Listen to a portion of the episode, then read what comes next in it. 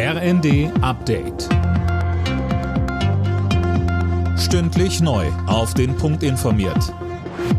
Ich bin Jana Klonikowski. Guten Morgen. Auch diese Woche wird wieder gestreikt. Betroffen ist der kommunale Nahverkehr. Mehr dazu von Tim Britztrup. Die Gewerkschaft Verdi spricht von einem Wellenstreik. Jeden Tag wird in einem oder mehreren Bundesländern die Arbeit niedergelegt, Ausnahme Bayern. Heute stehen Busse und Bahnen in Schleswig-Holstein, dem Saarland und im Raum Trier still. Verdi will unter anderem kürzere Arbeitszeiten bei vollem Lohnausgleich und mehr Urlaub durchsetzen. Streikhöhepunkt wird der kommende Freitag, dann schließen sich auch die Klimaschützer von Fridays for Future an. Das Bundesamt für Verfassungsschutz arbeitet offenbar daran, die gesamte AfD als gesichert extremistisch einzustufen.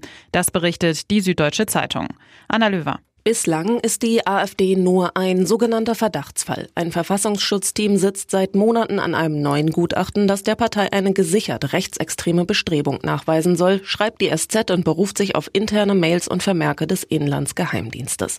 Demnach wollen die Beamten noch warten, bis es ein Urteil gegen die Klage der Partei gegen ihre Beobachtung gibt, das im März erwartet wird. Das Bundesamt für Verfassungsschutz wollte sich bisher nicht zu einem neuen Gutachten äußern.